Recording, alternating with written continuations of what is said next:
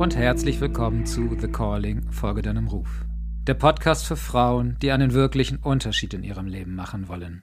Im Business und privat. Wunderbar. Ja, liebe Rita, hm, wir beiden Hübschen haben uns ja vor kurzem erst über LinkedIn kennengelernt und irgendwie war für mich relativ schnell klar, dass du ein Teil des Buches sein sollst. Von daher vielen Dank, dass du jetzt äh, beim Interview mit dabei bist. Ich bin sehr neugierig auf deine Geschichte. Von daher lass uns doch direkt reinstarten mit der klassischen Frage. Stell dir vor, du bist auf einer Party eingeladen und der Gastgeber bittet dich mal, ja, in so fünf, maximal zehn Minuten zu erzählen, wer bist du denn überhaupt? Was, was macht dein Leben aus? Und was ist so das, was du den Leuten auf jeden Fall mitgeben möchtest? Ach, wie süß. Also herzlichen Dank für die Chance. Gut, wenn ich bei einer Party wäre, dann würde ich mal ähm, frei von der Leber weg erzählen, dass mich die Augen meiner Mitmenschen und der Tierwelt ähm, eigentlich schon im Kindergartenalter fasziniert haben. Ich habe irgendwie mich geweigert, zu einer Kindergärtnerin, Lehrerin zu gehen und, und wirklich also mit Hand und Füßen und Pipi Langstrumpf mäßig schreiend habe ich gesagt, zu der Frau gehe ich nicht. Und dann hat man mich beim Schulpsychologen befragt und ich habe nur gesagt, ich kann mit diesen Augen nicht. Und ich durfte dann wechseln. Und äh, das ist geblieben. Also die Augen haben mich wirklich ähm, von Kind an fasziniert. Ich wollte das lernen und wie das so kommt, auf einer Round the World Tour mit meinem ersten Freund bin ich in Nepal, Kathmandu gelandet und wir wollten ins schöne Tibet. Und wir hatten beide Höhenkrankheit. Also das klingt immer so locker, da hinzugehen und dann holt einem das Schicksal ein oder setzt einem einen auf den Deckel. Und während dieser Höhenkrankheit, ich weiß nicht, ob du weißt, wie das ist, das ist ziemlich unangenehm. Also man, man hat so das Gefühl, man steht neben sich und der Körper tut und irgendwie kommt das dann nicht mehr zusammen. Gell? Hatte ich so viele Erfahrungen und diesen Arzt auch kennengelernt, kennenlernen dürfen. Und ähm, der Übersetzer übersetzte und das war ein tibetischer Arzt und wie das Schicksal so will, Augendiagnose war sein Thema. Und dann bin ich geblieben, auch nach der durchlebten äh, Höhenkrankheit und äh, habe ganz viel lernen dürfen und ähm, inklusiv was die Tibeter machen, was du ja kennst, Pulsdiagnose, Zungendiagnose und vor allem Augendiagnose. Und das, das hat mich nie mehr losgelassen. Auf all meinen Reisen, wo ich immer war. Und ich habe einen Teil im Businessleben verbracht, weil ich habe Psychologie und Betriebswirtschaft studiert. Also man muss ja auch zuerst Geld verdienen, bevor man seine Herzensthemen machen kann. Habe ich in Korea lernen dürfen, in ähm, Indien, also die Augen sind dann immer mehr dazu gekommen und äh, das ist echt mein Herzensthema. Und wenn man so lernt, kommen noch andere Themen dazu. Klar habe ich über Homöopathie ein bisschen gelernt und ich bin einfach an allem interessiert. Also es kamen dann irgendwann Handdeutungen dazu, weil das kannte ich auch schon. Meine Großmutter haben Hände gelesen und irgendwo im tiefen ähm, Jerusalem in diesen verzweifelten Gassen habe ich noch Fußdiagnose dazu gelernt und das ist das Paket was mich ausmacht und was meine Herzensarbeit ist. So schnell war bisher noch niemand. Aber wir gehen ja eh noch tiefer, von daher gar kein Thema. Ähm, das heißt, wenn du das so in einem Satz sagen würdest, was ist dein Ruf? Die Augen. Die Augen und aus den Augen den Leuten helfen zu können. Weil alles, was wir nicht in Tune haben zwischen Körper, Verstand, Geist, Herz und Seele, das zeigt sich in den Augen. Okay, dann lass uns ein bisschen tiefer starten. Erzähl mir von möglichen Weggabelungen in deinem Leben. Du hast gerade von Tibet schon gesprochen. Mhm. Also ich kenne das. Ich war 2018 auf dem Kilimanjaro mhm. und weiß, wie das ist mit diesen äh, doch etwas dünneren Gefilden. ähm, erzähl mir von weiteren Weggabelungen, vielleicht sogar schon früher in deinem Leben, wo du bemerkt hast, irgendwas verändert sich gerade in irgendeiner Richtung, mhm. weil, kennen wir ja alle, es gibt solche Ereignisse im Leben, die auf einmal einen großen Change machen. Mhm. Was war es bei ja, dir? Ja, naja, Ähm, also von den Augen, das war, glaube ich, die erste Change, äh, diese Möglichkeit, da zu reflektieren und zu protestieren ähm, mit dem Kindergartenunterricht. Äh, und dann das zweite war, ich hatte eine französische und eine russische Großmutter und die haben eben Hände gelesen. Und ich glaube, ich war sieben Jahre alt und setze so neben der russischen Großmutter, die gerade jemandem die Hände liest und, und habe da aufmerksam auf Deutsch, Schweizerdeutsch natürlich mitgehört und habe gedacht, um Gottes Willen, Großmutter, wenn das nicht stimmt, was du der Frau sagst, was passiert dann? Kommt die zurück? Ist die böse auf dich? Also weißt du, so diese self-fulfilling prophecies, die man mit äh, Handlesen da machen kann, indem man in die Zukunft einsteigt und sagt, äh, irgendwie in drei Monaten kommt der, der Ritter auf dem weißen Pferd daher galoppiert und so. Und ich habe gedacht, um Gottes Willen, Mama, das stimmt niemals. Und ähm, habe damals schon gedacht, wenn ich das jemals machen sollte, weil sie haben mir ja das auch beigebracht, dann mache ich das in die Vergangenheit und die Stärken und die Schwächen eines Menschen herauszuholen. Aber bei jetzt, bei heute ist Schluss.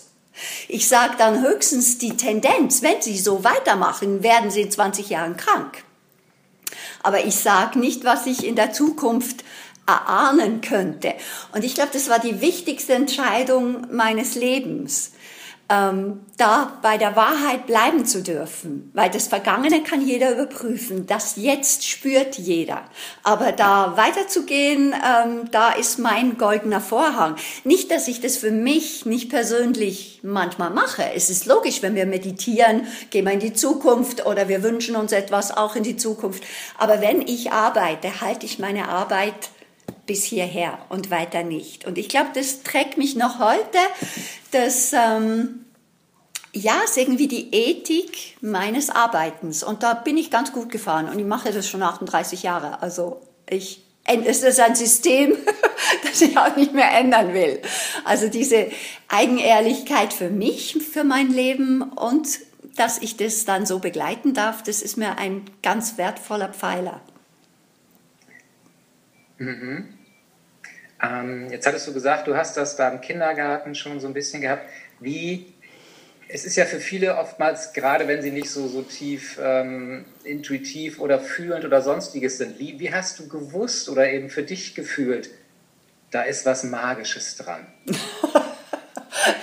da gibt es eine ganz lustige Geschichte, die habe ich noch nicht so oft erzählt, aber äh, die andere Großmutter russischen Ursprungs, die hat mal, die hatte ein schönes Haus und immer viel Gäste und auch Mitarbeiter ihres Mannes sind dann manchmal am Mittagstisch gesessen und ich weiß noch, ich war vier, laut ihrer Erzählung, und ähm, sie hat mir gesagt, deck, Rita, deck mal den Tisch für all die Leute, die kommen. Ich habe für zwölf Personen gedeckt, es waren aber nur sieben im Raum und dann sagt sie, so ganz nicht, weiß nicht, anschuldigend für ein kleines Kind oder so, sagt sie, nein, weißt du, Rita, nur für die, die wir richtig sehen.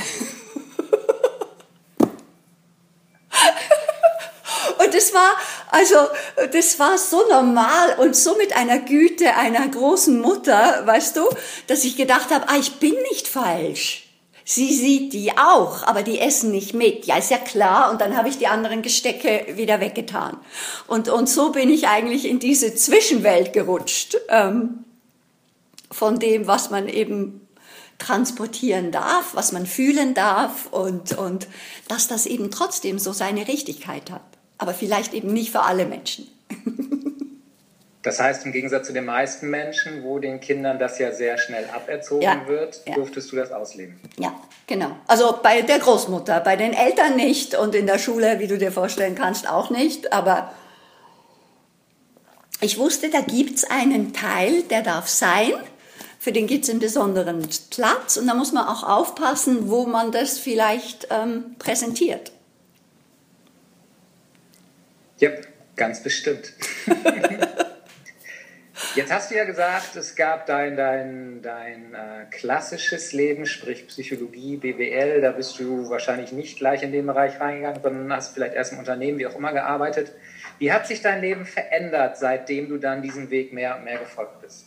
Oh, es ist wunderbar geworden. Also ich, ich darf machen, was mein Herz will und werde dann auch noch bezahlt dafür. Also das ist etwas ganz Erstaunliches. Und vorher, wo ich mehr eben im Rationalen gearbeitet habe, alleinerziehend, zwei Kinder großgezogen habe und noch einen, einen Stiefsohn mit dazu, ähm, da war schon härter. Also da muss man kämpfen, das weißt du als Frau, äh, muss man da doppelt kämpfen. Ihr Männer habt das manchmal ein bisschen einfacher.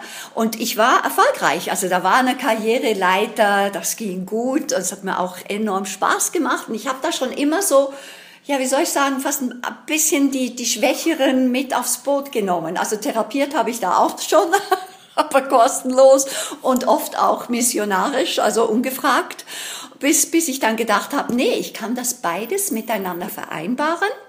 Das war so eine Transformationszeit, würde ich sagen, wo ich noch beides gemacht habe, bis ich dann irgendwann mal zum Unverständnis aller in der rationalen Welt ähm, meine Karriereleiter verschenkt habe und gesagt habe, nein, ähm, es war nett mit euch, vielen Dank, ich habe da viel gelernt, bin viel gereist beruflich und jetzt mache ich meine Praxis auf. Und dann war äh, großes Erstaunen, Unverständnis. Und dann habe ich da das genau durchgezogen. Da genau möchte ich eintauchen, weil viele, glaube ich, an dem Punkt niemals zu Ende gehen. Ja. Nämlich diese Entscheidung treffen zu sagen, und jetzt cutte ich meine Vergangenheit oder noch mhm. jetzt mhm. Zeit mhm. und folge nur noch meinem Herzensweg. Was war für dich der Auslöser und wie hast du es dann letztendlich gemacht, dass du gesagt hast, okay, mein gut bezahlten Job, der gehört jetzt der Vergangenheit an mhm. und ich folge einfach dem, was aus meinem Herzen heraus will?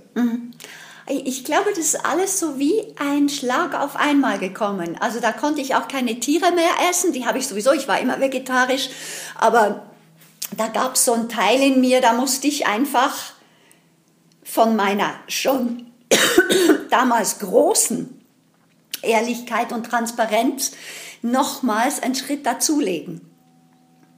Also von da an, wo ich mir selbst so treu gewesen äh, bin. Oder in Asien heißt es immer, heirate dich selbst. Das haben wir viele in Europa jetzt auch endlich übernommen. Veit sei Dank, der das geschrieben hat.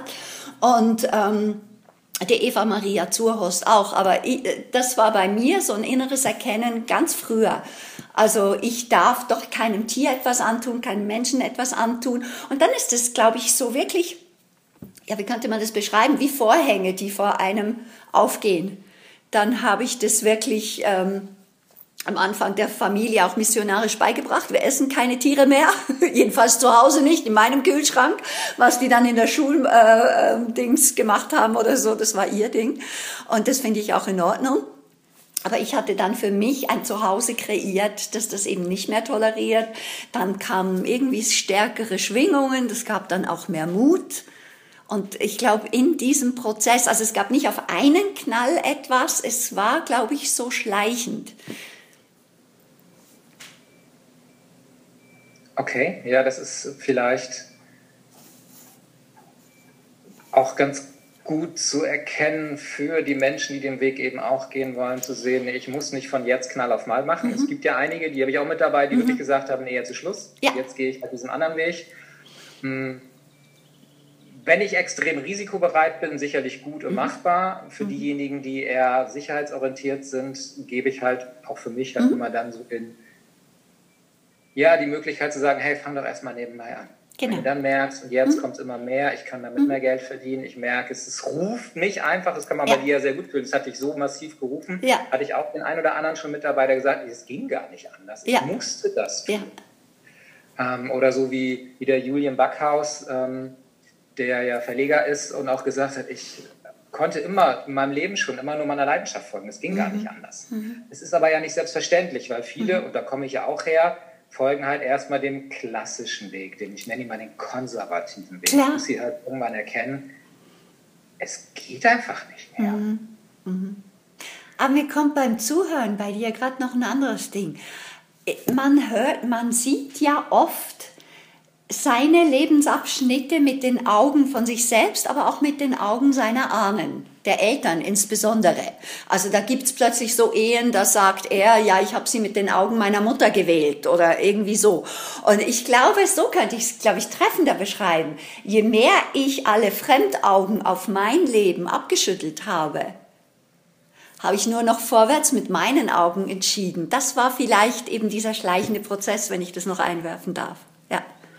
Ja, gerne, gerne, weil ähm, viele sich das, glaube ich, nicht trauen. Und trotzdem ist egal, wo man hinguckt, wenn man sich die, die Biografien erfolgreicher Menschen anschaut, ist es immer das Gleiche. Mhm. Sie machen nur ihres, gucken nicht links und rechts. Mhm. Klar, um besser zu werden, gar keine Frage, aber ja. nicht, um sich irgendwie ablenken zu lassen. Richtig. Ähm, und ja, danke dafür. Ähm, sicherlich gibt es auch mal Ausnahmen, aber wenn wir uns die großen Dinge angucken, ich liebe Biografien erfolgreicher Menschen, es ist fast immer gleich. Mhm. Mhm. Spannend. Mhm. Was waren für dich die berührendsten und bewegendsten Momente in deinem Leben? Oh, ganz viele. Also für jede Mutter, glaube ich, die Geburt der Kinder. Gell? Das kann man nicht. Ähm, das sind die schönsten. Aber ich durfte auch ein paar Mal dabei sein bei der anderen Geburt, wenn jemand gestorben ist. Also wir kommen ja auf diese Welt und wir gehen wieder mal. Und beides sind irgendwie so die Dreh- und Angelpunkte eines Lebens. Und ich, ähm, das hat mich sehr tief berührt. Also auch was man da spürt und fast, dass es eine Ehre ist, dabei sein zu dürfen, wenn jemand so viel Vertrauen hat und seinen letzten Atemzug mit einem selbst macht. Das mich, das sind sehr wichtige Ereignisse in meinem Leben. Und ähm, die Entscheidung hier auf dem Berg zu wohnen, 1000 Kilometer äh, Höhenmeter. Und ähm, ja, was war dann noch so Meilensteine von außen gesehen? Ich durfte dem Dalai Lama ein paar Mal die Füße und die Hände lesen. Und das war eine große, große Ehre während meiner Karriere. Es werde ich auch nie vergessen, sein Lachen. Was? Die kann Füße lesen? Und als er mich das zweite Mal gesehen hat, hat er gesagt, you're the crazy one with the feet. Und also, ich meine, wie viel tausende Leute sieht er pro Jahr? Und mich hat er erinnert, weil ich diese crazy Aufgabe habe, Füße lesen zu können.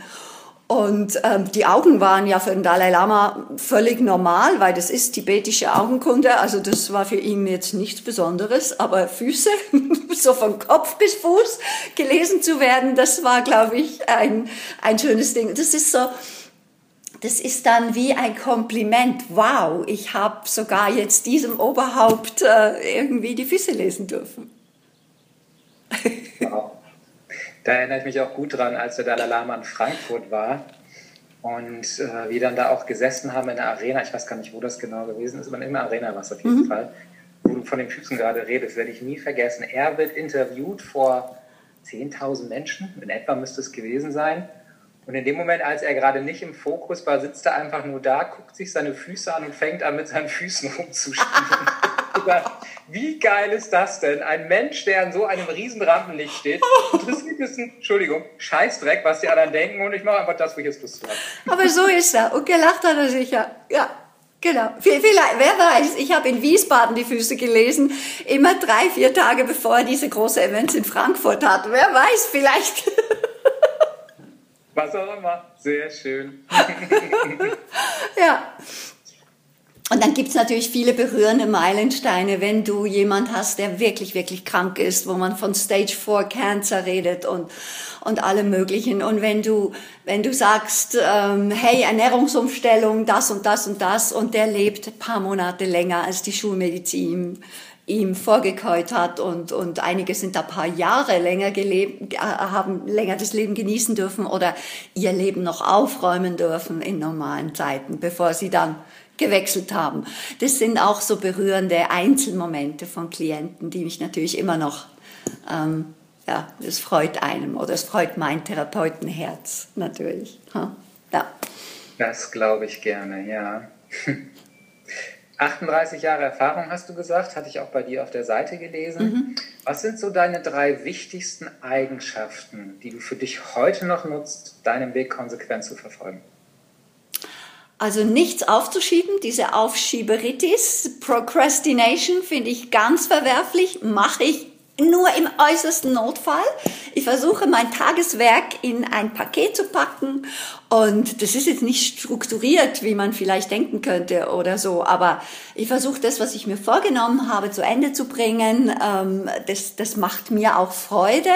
Ich versuche nicht mehr zu verzetteln, das gehört zur Aufschieberitis für mich. Und der zweite Punkt ist Eigenehrlichkeit durch und durch. Und der dritte wäre, ich gebe jedem Menschen ein weißes Blatt.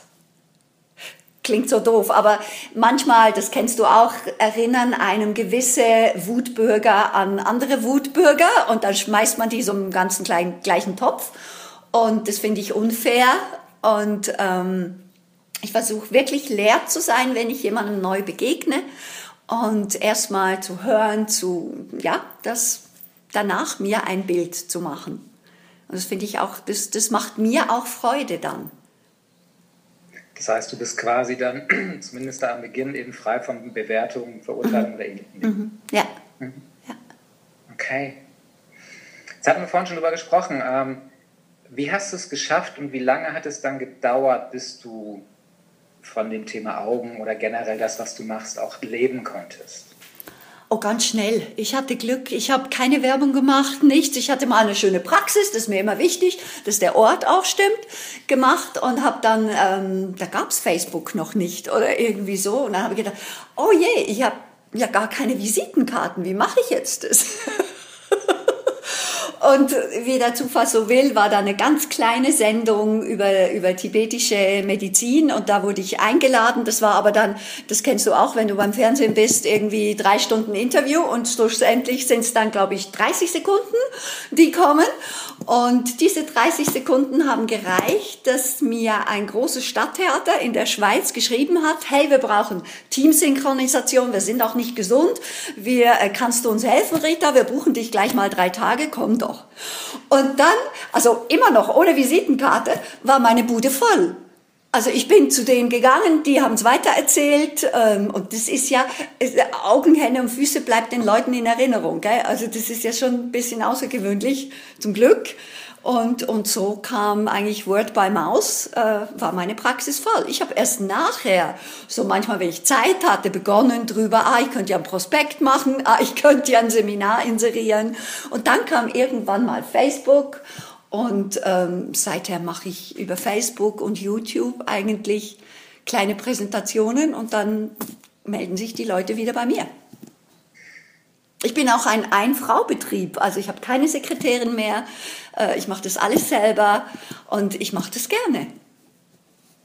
Wow. Nicht schlecht. Gab es trotzdem auf deinem Weg Bedenken, Ängste, Zweifel oder ähnliches? Und wenn ja, wie bist du damit umgegangen? Ja, es gab große Ängste, weil der Verlag kam zu mir und sagte, na, wir hätten gerne ein Buch über Füße und Hände, weil Füße alleine reichen nicht. Und ich so, oh, ich kann kein Buch schreiben, das kann ich nicht. Und da war ich aber schon zusammen mit Rüdiger Dahlke und wir haben dann dieses Buch geschrieben für den Verlag. Aber es ist nicht ich, der den Wunsch hatte, ein Buch zu schreiben. Und der Fall, also wiederum Glück gehabt, der Verlag kam zu mir, einer der besten, GU, also in München. Und ähm, das Buch wurde, weil ich war so, so drin, das Buch zu schreiben, dann am Schluss und Fotos zu liefern und Zeichnungen zu machen. Ich habe mir gar nicht überlegt, wie geht denn das weiter nachher? Und das schlug ein wie eine Bombe, wurde zum Bestseller, hat sich hunderttausend Mal und mehr verkauft und es war einfach so, es war ein weiteres Geschenk und wir haben dann irgendwie in der zehnten Auflage endlich die Augen noch mit dazu hineingenommen und ähm, ja, ich glaube, es ist in der zwölften oder dreizehnten Auflage mittlerweile und es läuft weiter. Es läuft einfach. Also das ist sehr schön. Aber ich hatte natürlich damals auch Rüdiger an meiner Seite. Der hat dann mein Schweizerdeutsch ähm, auf stilistisch Hochdeutsch übersetzt und seine Eloquenz da hineingebracht. Ich glaube, das hat mitgeholfen und das war wirklich eins unserer erster gemeinsamen Projekte. Wir haben dann weitere Bücher zusammengeschrieben und, und viele Projekte gemacht, also auch ein Seminardorf ähm, zusammen auf die Beine gestellt und ja, war sehr produktiv, diese zwölf Jahre. Stimmt, das hatte ich auch gelesen, dass du, ich glaube auch heute sogar noch mit dem Seminardorf in Österreich irgendwie in Verbindung stehst, noch was machst oder bist du jetzt komplett raus? Jetzt bin ich raus. Jetzt macht er das mit seinen neuen Partnerinnen und ja, doch. Man muss mal auch einfach etwas abschließen. Ich habe das mit Herzblut gebaut und geliebt und geführt. Und klar, Seminare machen Spaß, besonders wenn du noch im eigengebauten Seminardorf Seminare machen kannst. Aber es sind dann auch viele Hüte, die man trägt. Also wenn du dann da ein Seminar machst, dann bist du die Seminarleiterin, dann hast du noch den Hut irgendwie der Organisation drauf und das Essen muss auch stimmen und irgendwie, also es waren dann viele Hüte aufeinander. Das ist schon auch Stress. Definitiv. Ja, kenne ich nur zu gut. Deswegen schaue ich, dass ich auch möglichst viel jetzt abgeben kann. ich weiß noch in meiner Zeit, als ich alles selber organisiert habe, das ja. werde ich nie vergessen. Mein, mein, erstes Seminar 2008, die Wirtschaftskrise, habe ich halt genutzt, um vom ja. Wirtschaftsbereich dann in den privaten Bereich rüber zu gehen. Und das erste Seminar, ich habe alles von der Organisation übers Entree, dann habe ich noch von draußen eine Off-Stimme reinbringen lassen, bin dann danach reingegangen, werde ich nie vergessen. War fix und fertig abends. Kann ich sehr gut nachvollziehen. Mein erster Seminartag war so, dass eine Toilette verstopft war, der Hauswart war irgendwie auf Einkauf und ich bin äh, eine Tochter eines äh, Spengler- und Sanitärunternehmers ähm, und ich weiß, wie man Toiletten entstopfen kann. Und dann habe ich das natürlich gemacht, helf, helfend wie ich bin. Und dann habe ich gedacht, Rita, was machst du hier eigentlich? Gibst du Seminare oder stopfst du äh, Toiletten oder äh, schaust noch, dass alle Karotten geschnitten sind für den Buffetsalat? Also, mh, ich kann's, ja, man, man, man, man macht zu viel, bis man irgendwie denkt, ähm, ja, ich muss was ändern. genau, deswegen habe ich mittlerweile seit sieben Jahren eine Assistentin und bin super dankbar dafür. Schön. So ähm, das klingt jetzt so, als hättest du immer dieses tiefe Urvertrauen gehabt. Ist das so oder wie hast du dieses Vertrauen immer gehabt? Oder wenn es mal weg war, wie hast du es wiederbekommen? Tja, gute Frage. Da weiß ich die Antwort selber auch nicht drauf. Ich glaube, es ist ein roter Faden, der mich trägt. Aber Urvertrauen, das ist bei mir zwischendurch sehr wackelig. Und dann schaffe ich es wieder, wenn ich mir Zeit für mich nehme, mich abgrenze, äh, viel meditiere, gut esse, genügend schlafe, dann komme ich da wieder hin, dann spüre ich es auch wieder. Und so in Großstädten wie London, Singapur, Jakarta ist es husch husch weg. und dann braucht es wieder die Zentrisierung auf mich selbst und dann habe ich es wieder. Aber gelernt oder mit in die Wiege gelegt bekommen habe ich das nicht. Ich hatte eine schwierige Kindheit. Deshalb meine Flucht zu Großmüttern. Ähm, da war wahrscheinlich eher Urvertrauen, eben dass so etwas sein darf, wie ich, wie ich vorhin erzählt habe. Ja, aber es ist nicht immer da. Es ist Arbeit, dass es da bleibt. So würde ich das beantworten.